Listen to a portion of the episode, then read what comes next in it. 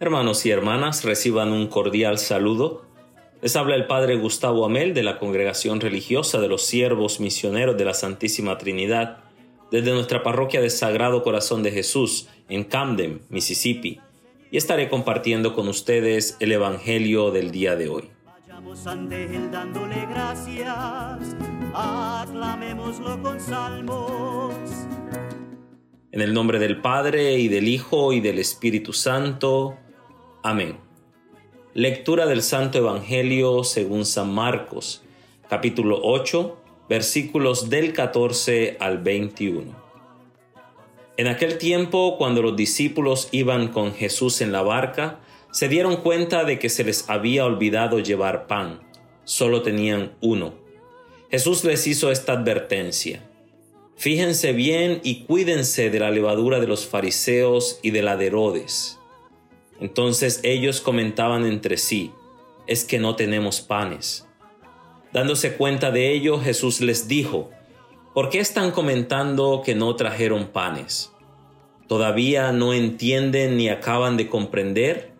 ¿Tan embotada está su mente? ¿Para qué tienen ustedes ojos si no ven y oídos si no oyen?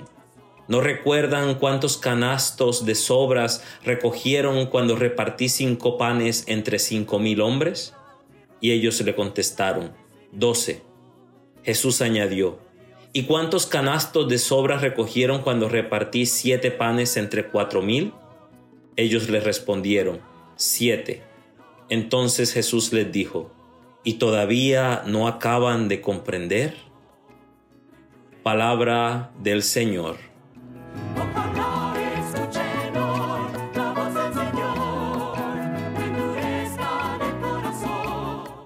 En el Evangelio de Marcos a menudo se nos presenta a los discípulos de una manera no muy alentadora. Pareciera que a medida que transcurre el Evangelio, los discípulos entienden menos el mensaje de Jesús, el mensaje del reino, de sus acciones milagrosas y de su identidad como el Mesías e Hijo de Dios.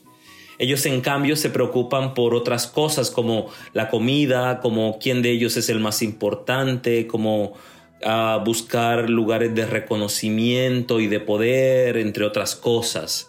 Son tantas las cosas que les inquietan y les conciernen que no son capaces de darse cuenta quién en realidad es el Maestro, quién en realidad es Jesús. Este es el reclamo que Jesús les hace en el Evangelio del día de hoy.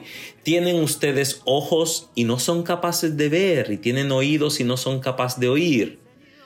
Este problema de una ceguera y una sordera espiritual, mis queridos hermanos y hermanas, es un problema que también lo podemos padecer nosotros el día de hoy en una sociedad como la nuestra, donde hay un tráfico de información, donde la gente no sabe qué escuchar ni a quién creerle y donde se nos quiere convencer que este mundo está dominado por lo malo que nos rodea, estamos llamados a ver con los ojos de la fe y escuchar con los oídos del corazón y reconocer la presencia de Dios en medio de nosotros.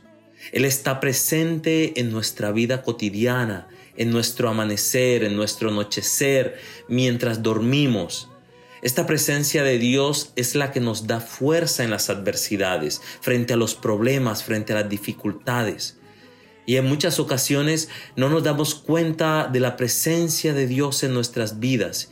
Y es allí donde nosotros estamos llamados a detenernos en un momento y hacer nuestras las preguntas de Jesús a sus discípulos. ¿Todavía no comprendemos? ¿Todavía no entendemos? ¿Para qué tenemos ojos si no podemos ver y para qué tenemos oídos si no podemos escuchar? Hermanos y hermanas, no cerremos nuestros ojos a la presencia de Dios en nuestras vidas, sino que podamos decirle con fe, Señor, permíteme reconocer tu presencia amorosa, caminando conmigo en cada momento de mi vida.